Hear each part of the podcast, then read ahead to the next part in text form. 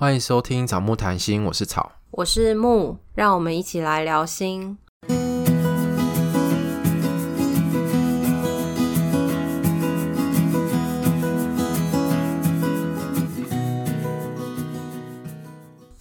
在这集的开头前，想要先跟大家聊一下，我们在第九集到第十一集的时候谈了蛮多在关系，不管是亲密关系还是人际关系里面互动的情况。然后我们在剪接那个音档的时候，我发现就是我们的词汇量很少，嗯、就是一直在讲不爽，一直在讲生气，还有什么 没了，就是一直在讲这些情绪。然后呃，我我自己有想了一下，就是、嗯、大家可能会觉得，那怎么一直在不爽啊，一直在生气，那到底在气什么？到底在不爽什么？嗯，然后后来想了一下，觉得。好像很多时候我们在关系里面遇到一些事情，很多时候会第一有的感觉就是生气，它其实最容易出现。但是如果我们没有机会去理清这个生气的背后是什么的时候，我们就只会留下这个生气。嗯，对，就像我们在分享就是一些事件啊、一些故事里面，我们因为没有一些。背景脉络，对，没有具体的东西。对，如果有一些前情提要，或者是它是一个故事性的东西，大家可能比较能够理解那个不爽是在不爽什么。嗯，会不会有的时候不爽的背后其实有一些沮丧，在这个关系里面有些沮丧，就是我在这个关系里面这么努力，可是还是挫折了，或是觉得很失落等等的心情。嗯，也会很委屈，很无奈。各种的情绪会出现，他、嗯、可能不是那么的明显的情绪，对，他其实是在愤怒的后面，就是如果你有去探索，你有去感受的话，这些情绪才有机会可以出现。对，不然第一时间跳出来的那个情绪是最直接、最反应的，因为情生气是我们最原始的情绪，快乐跟生气，然后难过，这些都是很原始的情绪。嗯、原始情绪就是你不需要经过学习，是在 baby 的时候就会有的那些情绪。嗯。所以跟大家就是说个抱歉，我们那时候没有讲得很清楚，就是一直在谈不爽啊，在谈愤怒。可是其实愤怒后面其实有很多东西是需要理清的。对，那我就想说，就是如果大家对于伴侣关系的冲突这个部分还蛮有兴趣的话，其实欢迎大家来信来跟我们说你的故事。这样子一方面我们可以有一些具体的素材可以来讨论，那一方面也可以帮大家解答一些东西，这样子。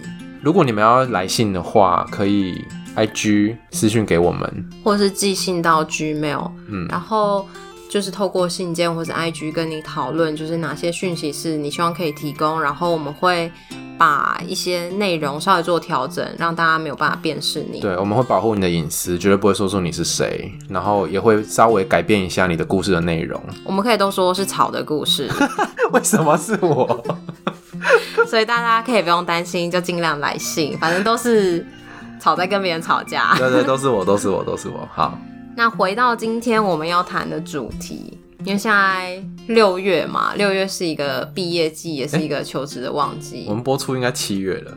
哦，那就是差不多啦。对，好，就是大概六七月、七八月这个时间，大概是毕业生要找工作，然后如果有一些人想换工作，也有可能在这个时候。我们也想跟大家来谈一谈跟生涯有关的东西。所以我们在 IG 的现实动态上面有询问大家，对于心理智商的工作，你觉得这些都是工作内容都在做什么？嗯。然后也这在这边也跟大家说，就是请大家可以去关注我们的 IG，然后要记得看现实动态哦，因为我们蛮常在现实动态上面跟大家互动，例如会调查大家对于某些主题的想法，或者是有没有一些什么好奇的地方，都会跟大家做互动。那我们今天想要分享的主轴就是让大家认识。心理师这个行业实际上到底在干嘛？可能跟你想的有很大的不一样。所以在这集的前面，大家可以先想一下，你觉得心理师的工作都在做些什么呢？对，如果你还没有来得及回应给我们，你可以现在想一下。我们，那你可以先按暂停，你可以先想一下。那 我们不是要给三秒钟吗？好了，好，大家想好了吗？那我们。那我可以先讲一下那个 IG 上面有跟我们互动的听众。好，对，就是有听众说他觉得心理师的工作就是在充实自己，排解听到个案身上的故事，理解个案跟个案一起成长，聆听、分析、引导、思考，倾听个案的问题，安慰个案，给予一些建议。嗯，这是好几位的听众给我们的回馈。回馈，对。我必须说，大家讲的都没错，这就是我们平常真的会做的事情，就是主要在做咨商嘛，就是在跟个案工作。那跟个案工作的过程当中，当然就会要听他说话，要倾听，然后我们也会有学过理论要分析，然后要做一些引导，要帮忙他。然后可能要处理他的情绪，有时候给一些建议等等，这些都是有可能会出现的。你最好再把它重新再讲一次，哎。对啊，但是我就是让大家知道说，对，没错，这些就是我们在做的事情。嗯。可是我刚刚是讲了一段废话吗？就是你刚刚把我讲在那一遍啊。但是我是用自己的方式讲一遍。好，对，所以。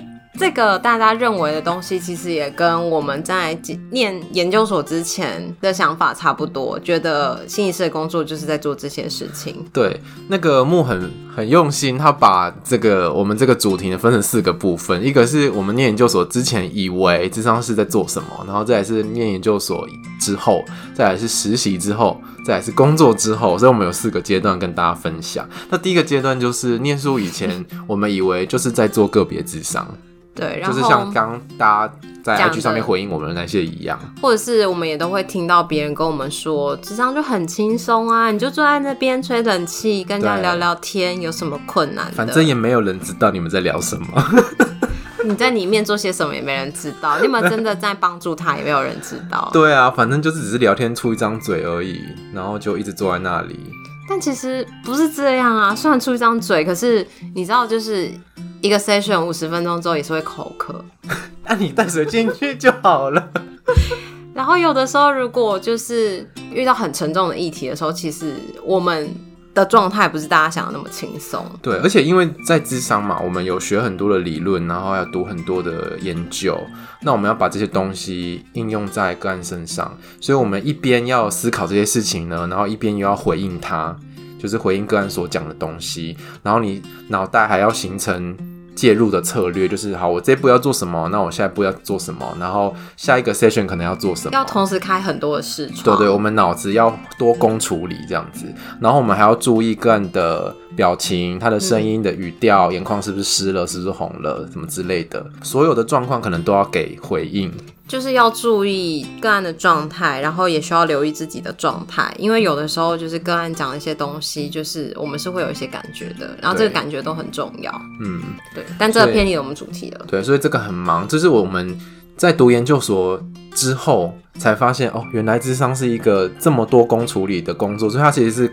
非常非常劳心的工作，然后也没有想象中就是很简单，在那边聊天就好。它不是聊天，就是如果大家前面有听我们讲智商和聊天有什么不一样的话，对，就是其实是真的差很多。那如果你没有听的话，就往前点去听。对，好。然后我们读了研究所之后，才发现哦，我们读智商所除了要做实务工作以外，还要做很多研究。就是我们一定要写论文嘛，那写论文在前面修课的过程当中就要交很多报告，那那些都是跟研究有关，要看 paper。但你们你们是不是比较累？你们还要就是发表一些投稿啊、笔报之类的。对对对，就是毕业之前要发一篇投稿这样。幸好我们不用。为什么你们不用啊？不用，蛮好的。好哦、对，但是在做研究这个过程，很多人是觉得很痛苦的，因为可能你会预期到是。你是想要做心理咨商的工作，你没有想到说原来你会来做研究，对，然后这是一个必备的门槛，不管你是在台湾的研究所里面，不管你是哪一个领域，你就一定要写论文。对，而且你的论文最后去发表，或者是你最后口试的时候，都会有一堆教授来说你哪里做不好。我觉得那是一个很难熬的过程诶，就是那几那可能那一两个小时，仿佛过了两年的感觉。就是要把自己做出来的东西让别人去去看，然后看有什么问题，然后你要修改这样子。对，嗯、然后看有没有通过。虽然你都就是那时候会很有压力，觉得不知道会不会通过，但通常都是会通过啊。只是你后面改的东西多跟少，因为老师让你，赵教授让你口试，代表说你的东西应该是有达到他某一定的标准。嗯，可是大家知道，哎、欸，大家可能不知道，就是做研究。没有完美的，就是你永远可以在一篇研究里面挑到你不满意的地方。对，就是研究这种东西，它其实就是奠基在前人的研究上面，去看有没有一些其他可以进步或者是新的观点，是知识是堆叠跟累积的。对，反正你永远没有办法涵盖到很完整的啊。所以如果你要追求完美的话，你就会毕不了业，你就会很痛苦。真的。好，所以就是还要做研究。所以在这你这样这样讲的时候，我就想到在做研究的过程，其实也是一个去接纳自己没有办法完美的过程。哦，你很会耶。谢谢。真的，就是我觉得那是其实是一种练习。因为在这个过程里面其实蛮长的，它不像是写一个报告，一个礼拜、一个月就可以完成。对，它其实有很多的阶段，就是你跟指导教授来来回回去讨论很多的东西。我觉得这中间你要去承受很多的挫折，嗯，很多的。沮丧跟失落，对，而且你题目可能会改来改去。你觉得你很认真，你以为认真就可以解决这件事，没有，就是有时候你认真，可能方向错，或是不是指导教授可以接受的。他就会说你在搞什么东西，写这个也敢来跟我 meeting？你有被这样说过？我没有，我的指导教授很温柔。嗨，老师，老师有在听吗？如果你说他坏话，我就寄给他。不可以。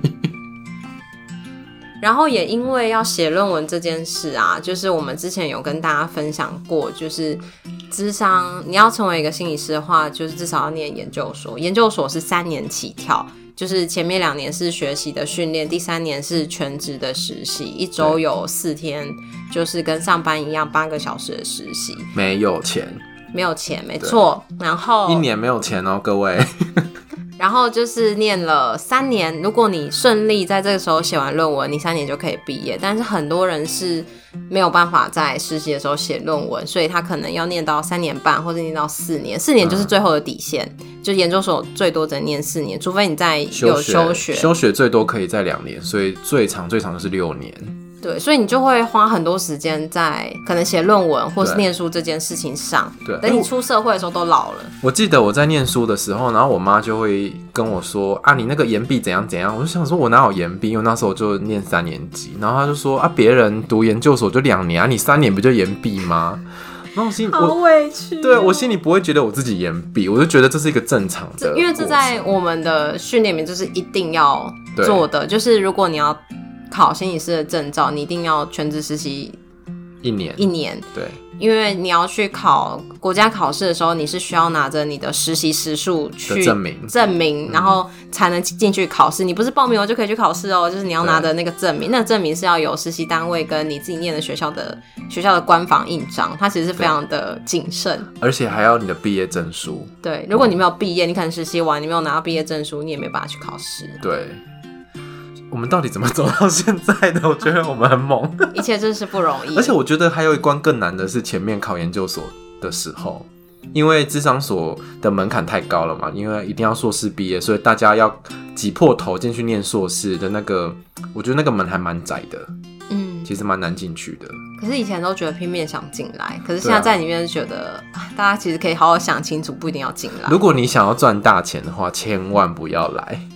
就是在这个行业需要承受很多的压力跟外界的质疑吧。对对，如果你是一个没有办法去可能去表达或者是去捍卫相信你的专业的话，那你在这个行业里面会很痛苦。没错，因为我们常常面对很多的质疑，嗯、不管是个案的质疑，然后我们工作里面其他单位的质疑，或者是家人。哎、欸，你知道我阿妈到现在还会问我说：“你要不要换工作？你薪水那么少。” 他说：“你读到硕士，然后薪水只有这样。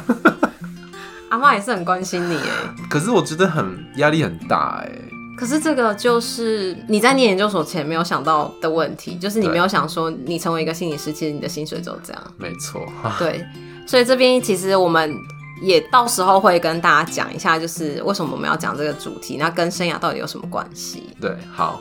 好，那我们要先继续讲，因为我觉得这集好像会录很长，我们还没进入到工作的部分呢。好，实习之后才知道的。我们是，我们两个是在大学实习。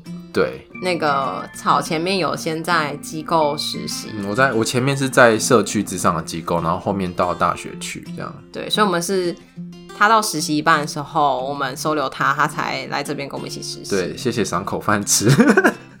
不然就没有办法毕业。真的，要是你们，我要不是你们有收留我，我就没办法。所以，我们是后面，就是我实习半年之后才认识他，所以一开始我们没有到很熟。对，所以他有秘密都没有跟我说。是你有秘密没跟我说吧？大家请收听下一集。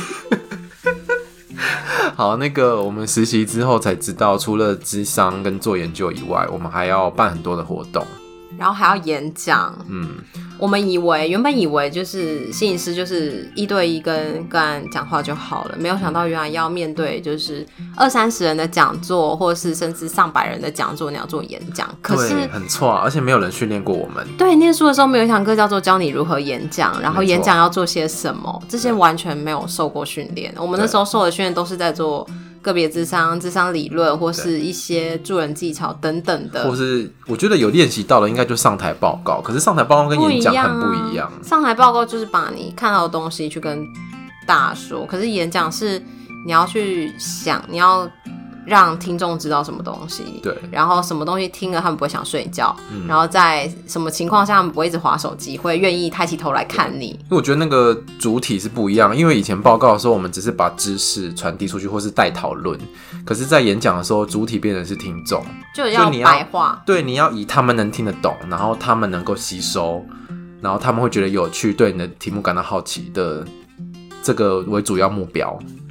然后也因着我们前面讲的要办活动啊，然后要演讲，所以其实我们也蛮需要一些行政跟美工的能力。没错，就要做海报，嗯、还要做报名表，嗯、然后等等的，就是有很多我们原本没有想到要做的事情。所以其实大家看到一个活动，然后或者是一场演讲以外的前置跟后面的作业，也都是。心理师要做的事情，对，像是比如说我们要做那个行政的部分，我们可能就要先写签呈跟学校申请经费，然后就说我们要办什么活动，然后去执行，执行完还要核销经费，就是一个蛮，我个人是觉得蛮烦的流程啊。但是做久了就就是一一模一样，千篇一律的流程，这样真是麻烦。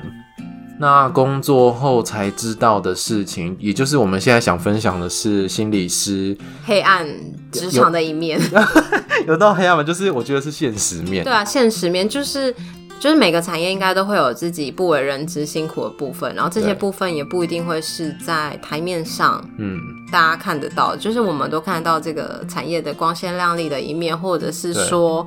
好像过得很好的一面，嗯、可是其实那个辛苦是只有在那个里面的人才知道。哎、欸，你记得之前有一项调查，然后有上新闻，嗯、他就说智商心理师是一个好像排名不知道第几的行业，就是很夯的。有前景的行业，你还记得这个吗？有印象，就是是不是就是没有办法被机器人还是 AI 取代的那种吗？类似，哎、欸，没有，他是说就是有，就是趋在趋势里面是很有前景的行业。然后他就就描述说，这个我们这个行业呢，就是因为越来越多人有心理上面的困难嘛，所以会来找找我们求助，以及是说这个行业钟点费很高，嗯，就是一个小时就是一千六起跳这样子，就是是一个蛮好赚的行业这样。对，可是，但是我觉得，就一部分，就像你讲，他只看到这个行业光鲜亮丽的一面，可是有很多。就是背后的东西是不知道的，对，所以我们现在就把背后的东西掀开，让大家看一下。如果你有志想要成为心理师的人，请三思，可以参考一下。因为我一开始要去读研究所之前，我没有先调查后面，我也没有。我那时候其实就觉得心理师很酷，对，我那时候就是很崇拜邓慧文医师，然后就觉得哦，这个职业好棒哦，这样。因为我大学就是念职场相关的科系，嗯，对，所以那时候就决定要考研究所的时候，也在就是。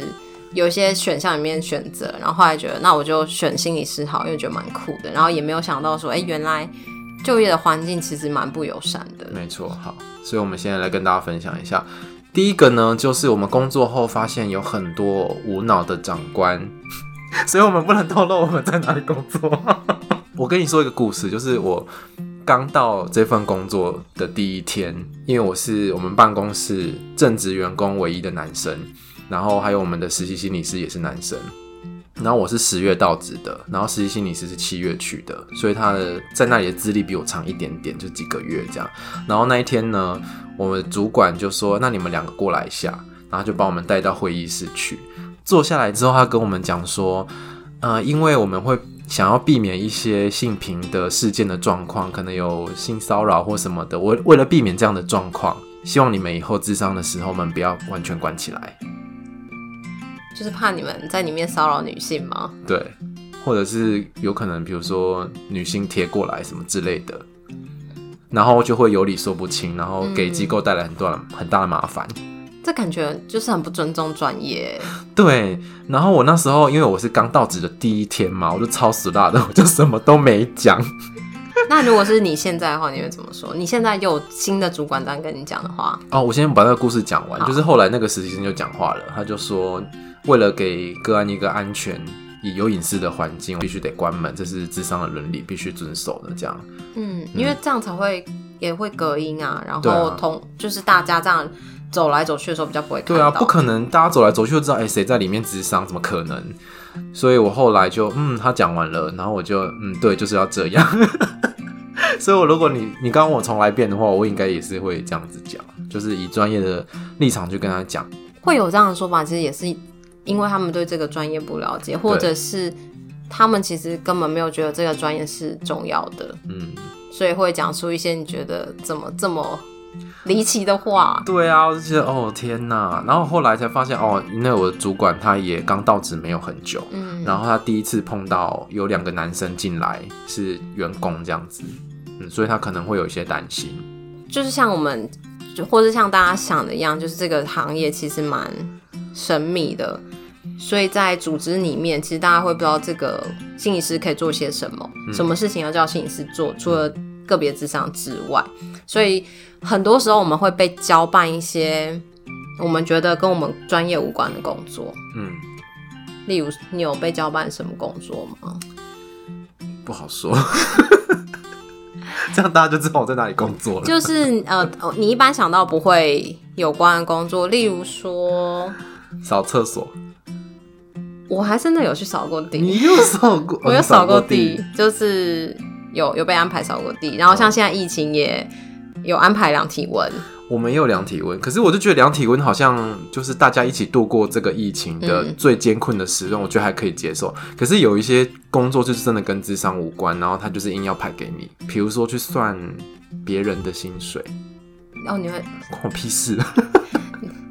这感觉很像是人资，就是他或财务那边，对，他是人事部门该做的事情，然后就，呃，我不知道为什么要叫我们做，哎。然后我们就要每个月算好之后，然后上传到那个系统，这样啊。如果有人要请假，我们就要去调整他那个薪水，这样。嗯，可是我觉得通常我们被交办这件事情是很难去告诉他这不是我们的专业，然后我们不要做。很多时候会被说，就是我觉得在我们工我自己的工作场合里面，蛮常听到的是，他们会觉得心理师就是。很会推工作，嗯，因为其实我们对于我们工作该做些什么，什么事是可以做，什么事是不能做，其实我们是很清楚的。我们是有自己的专业的规范，所以当一些呃组织里面的人不懂我们在做些什么时候，给我们的一些任务的时候，我们会适时的依据我们的专业的现况去做说明，对，然后就被说推工作。嗯，哎、欸，我觉得这其实是很重要，这个是设限呐、啊。因为其实我们我们要捍卫我们的专业，也需要为个案的福祉去做捍卫。对啊，如果就是一些呃制度的运行，或者是说组织里面的状况会影响到个案的权益的话，其实在我工作地方的心理师是会跳出来为个案的权益去做把关。嗯，可是有很多时候在组织里面的其他人其实并不懂，对，他们这时候就会说。心理师爱推工作，所以我们很常被就是贴上一个爱推工作的标签，嗯。然后，哎、欸，我们会被贴上一个你你薪水领的比别人多，或者是你学历比较高。对，因为其实在，在在那个组织单位里面，基本上心理师就是硕士起嘛。对，所以就是大家可能会觉得，就是很容易会觉得我们有一种自视甚高的感觉。可是这些其实都是因为对我们的工作不了解，或是不知道。哪些东西是我们可以做，哪些是不适合做的？嗯，对，因为有些工作真的不适合，是因为它可能会影响到我们跟个案的互动。对，像我们曾经有被要求过，个案如果有自我伤害的时候，我们要陪同送医。嗯，我们跟他坐救护车去。哎，可是你们组织应该要有其他的人做这件事情。就是我觉得我们去好像情上面是 OK，可是。实际上很奇怪，因为在智商关系里面，我们就是在个别智商室里面去处理你的困扰嘛，所以当有自我伤害的时候，它就是一个突发状况，应该会是有其他的人，嗯，不然在那个过程中，你陪伴他的过程中，你要做智商吗？还是你是要一般的陪伴聊天？嗯、还是说你要做些什么？就是那个界限就会变得很混乱。对啊，对，然后这其实会影响到智商的关系，可能你的个案会觉得说。那你在医院陪我的时候，为什么不能像平常在智商室里面跟我谈这些东西？对啊，或者是我以后在非智商的时段需要你的时候，我就让自己送医，你就会来陪我。这好像有点黑暗，不过这真的是的确有可能会发生的事情。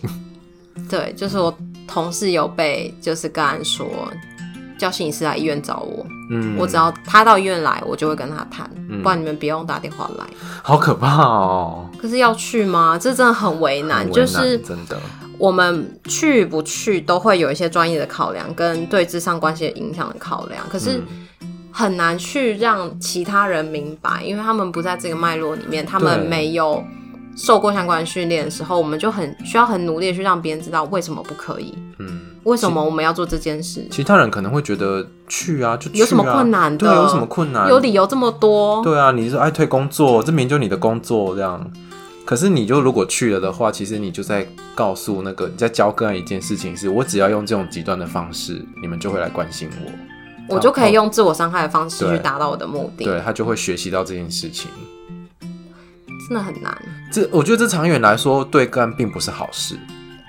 但是如果真的要去做这件事，其实就顺从，其实就是一很简单的事。可是我们都会有很多的考量在里面，就是会有很多治疗因素的考量在里面。嗯，好，所以有时候是不是很难跟这些人沟通？尤其是他们权力又比你大，就是有时候是你的长官，然后他不懂，然后要让他懂，然后要这时候说话的技术就变得很重要，就是怎么样让他懂，然后让他觉得是为组织好，然后为主管好，为大家好，为个案好。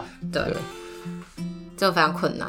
而且我觉得很多事情发生的当下，主管非常的着急，很慌张。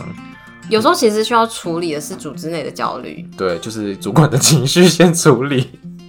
因为大家其实在，在在我们的工作里面，面对最大的压力就是，如果有人要自杀，嗯，对，然后如果他有一些状况的话，这是大家最最害怕或是压力最大的事情，就是关于生命安全的这件事。嗯。可是通常这种事情发生的时候，就很多奇怪的状况会现形，你知道？照妖镜。对，照妖镜。下一个是心理师很多的职缺是计划约聘制。所谓计划约聘制，就是我们是一年一聘，所以也就是我们不是受到机构正式的聘雇的员工。他可能是跟哪个单位申请钱跟。教育部跟劳动部跟卫福部，或是跟科技部等等的申请了一个计划，对计划经费，然后里面有编制人员这样，对，所以他是坦白说就是没有保障，因为你不知道今年过了之后，明年还有没有。所以如果这个计划结束了，你可能如果就是组织不愿意花自己的钱聘你的话，你就没有工作了。嗯，然后很多的心理师的薪水是不会变的。就是固定薪资，就是你起薪进来的起薪是多少，然后你做到退休也是多少。对，因为它就是因为它是计划嘛，对，所以每年的计划大概就这样，除非计划有经费变多，要不然其实不会变。它不会像一般的员工会你待越久钱越多，并没有。可是我觉得这有点会消磨你的那个热忱。对啊，你做三年可能觉得还好，可是你做到十年的时候，你就会觉得天哪，我的薪水还是一样。那为什么我要这么认真？对。虽然这有点，虽然这样有点现实，可是，呃，我觉得，因为我们自己在这个专业上的投入，我们是有付出的。对，我觉得我们心理上也是需要被照顾啊，生理上，就是我们也是要生活啊，啊就是在大家可以，就是因为你的年资，因为你的经验变得丰富，而薪水有丰富的时候，可是我们却没有办法。嗯，那我觉得就是蛮不公平的。但是我们对于这个工作的投入并没有减少啊。对啊，而且我们其实要花很多钱去进修，跟找督导来督导我们。可是这个我我有点忘记，就是在念书的时候知不知道这件事？可是当你拿到证照之后，你就知道说，这证照是需要每六年换一次的，就是你需要有一些定期的进修跟演习，去累积一些积分，然后去换照。如果你时间没有到，你时间到了没有累积到那个时数的话，可能就是你就不能换。你的证照就会是失效，或是有一些相关的延伸的问题。对啊，所以我们就是一个需要不断进修。我们今天就是来进修的，我们今天见面其实就是到台北来进修，就是一个很上进的工作，要一直上课。对啊，你知道我家人都很不了解为什么你在工作，可是你一直在上课，一直在上课。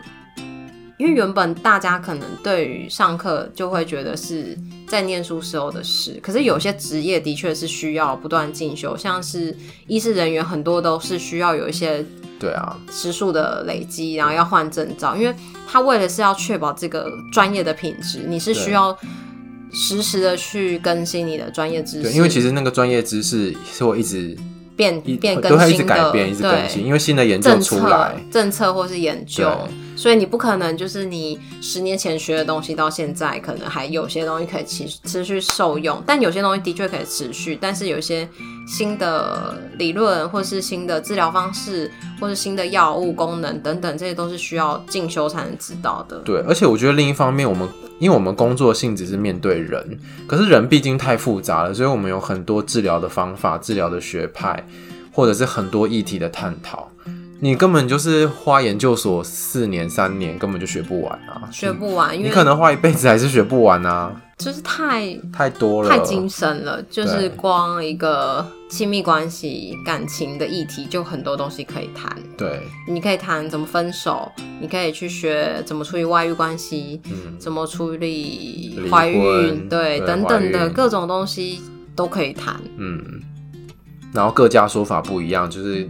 看你怎么选择，所以其实我们的研习真的蛮多的，嗯，所以你刚刚出来，尤其是新手的时候，刚出来工作的那几年，其实基本上就是砸很多钱在做实物的进修，但同时有时候也会觉得蛮累的，跟很穷，就是一直就以为念完书之后就没事，就还是要不断一直在学习。对啊，哎、欸，我以前在实习的时候，我想说好，我拿到心理师执照，我就海阔天空了这样子。没有没有，这是另外一个坑。对 啊，所以就是如果你很排斥一直学习的这个行业，可能不适合你。没错。然后就是还有另外一个，我觉得也是蛮印象深刻的是，心理师需要熟悉特定的法规。嗯，对。然后这个是其实工作以前没有想过的。我会想说，哎、欸，我们不就是心理师，就是学怎么帮助人。嗯。可是没有想到，我们需要去守很多的法规，例如说心理师法。然后一些家庭暴力防治法、自杀防治法、性侵害防治法等等的，因为这些都会跟个案跟我们说到的东西有关，然后也因着心理师有被规范要做一些事情有关。嗯，就是伦理上我们遇到一些事情，我们是需要通报到政府的机关的主管机关。对，所以这个通报的部分我们再花一集谈，因为这个太大了，嗯，会谈很久。嗯、但是就我们必须知道很多法规是。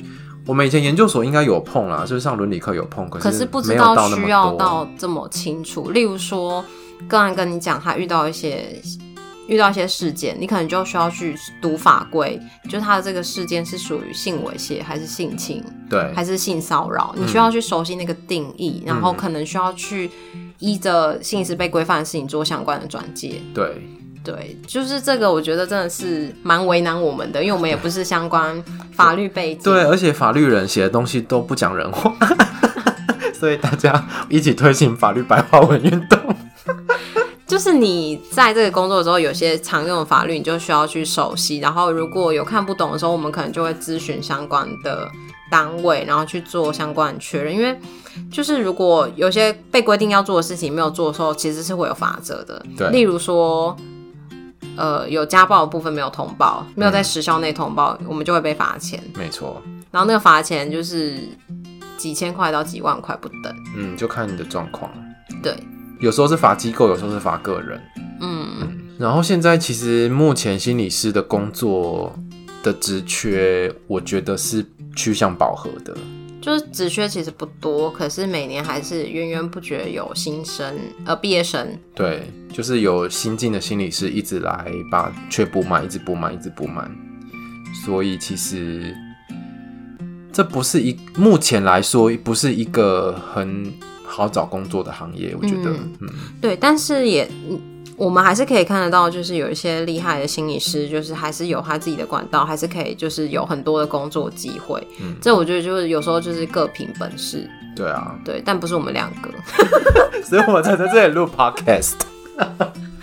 对，所以就是我们就是两个小废物。所以就是工作虽然饱和，可是厉害的人还是有他的很多的工作机会。对，可是厉害的人其实是比较少数的，我觉得。嗯，就少数能够做到大师、做到很有名气的人，他们当然就不用担心。或者是很多时候是需要那个年资的累积。对，就是当你的经历有十年、二十年之后，你有很多经验，然后你自己有一些生命经验的时候，是可以变成大师的。对，所以如果你是菜鸟的话，基本上就会比较难找工作。基本上，如果有人跟你一起面试，然后那个人有三年经验，你就会被打趴，就这样子。就拜拜，就很现实，就是跟一般找工作一样很现实啊。然后大家可能会说啊，那个现在这个市场需求很大什么的，应该很好找工作，其实并没有。可是我想到的是，之前好像也有一些统计是说，心理师的那个考照不是证号上面会有多少人嘛？但其实有在职业的人，其实没有到发证号的人那么多，嗯、所以有很多的心理师是没有做相关的工作。那他们跑去哪里啊？只是不知道他们跑去哪。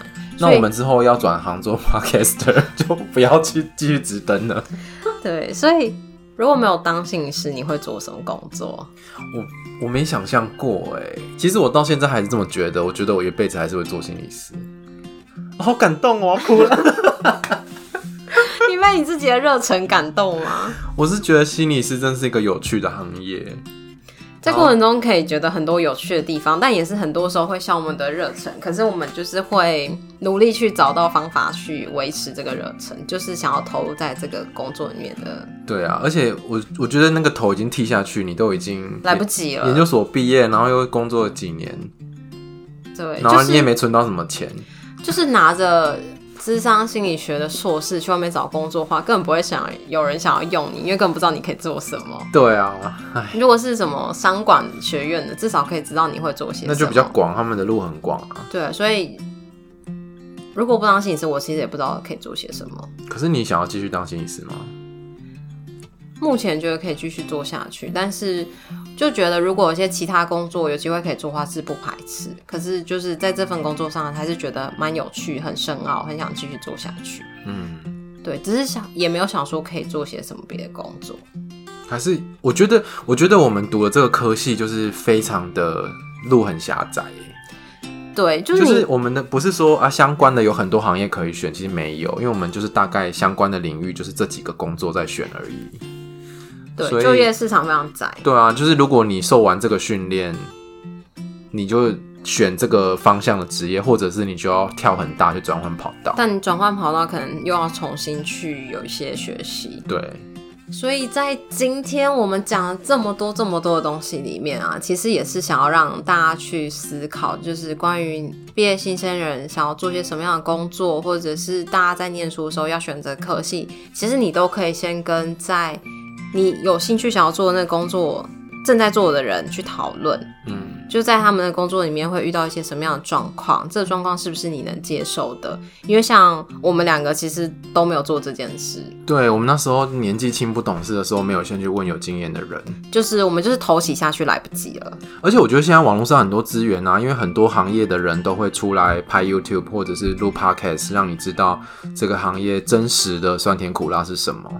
对，例如说，呃，你可能之后要去做的一个工作，它是需要轮班的。可是你的身体状况没有办法让你轮班的话，那你是不是要继续在这个专业里面？嗯，对，或者是说，他可能这个工作需要搬重物，可是你的身体没有办法负担。嗯，然后也不是说训练就有用的，那你你是不是要继续学这个专业？对啊，对，所以大家可以先了解就业现场，或者是不管是工作实际状况，还是薪资待遇，还是生活形态。嗯例如说，这个工作是不是需要加班，还是说他是不是责任制等等，很多东西都是你可以去了解，看看是不是自己能够接受或者自己愿意投入的。嗯，我觉得，因为我们我们其实，在做咨商也会遇到很多要来谈生涯规划的个案，可是我觉得我们现在谈生涯规划的很主要的主流都是在谈兴趣，就是职涯的兴趣。嗯嗯，可是有时候。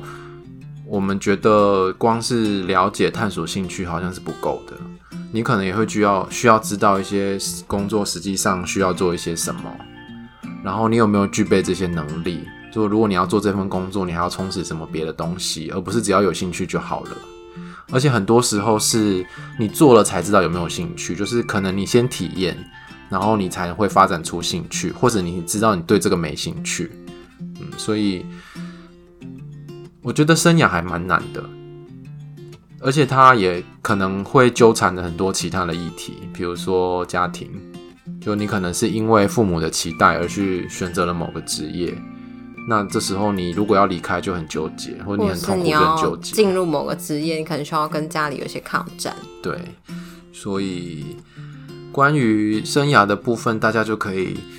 好好的再思考一下，如果你正正要准备换工作，或是你要毕业了，嗯，以上我们讲的东西都可以让你做个参考。对，然后也让大家更了解，其实心理师的工作，除非你是呃行动心理师，就是专门只有做个别智商，不然其实一般专任工作的心理师都要做很多非个别智商的工作。嗯，对，想让大家更了解我们的工作。嗯。如果喜欢我们的节目的话，可以到 IG 或 FB 按我们粉丝专业的赞，然后也可以留言给我们。记得要看 IG 的现实动态哦。对，木会在上面发很多微博哎。好啊，这集就到这边喽，拜拜，拜拜。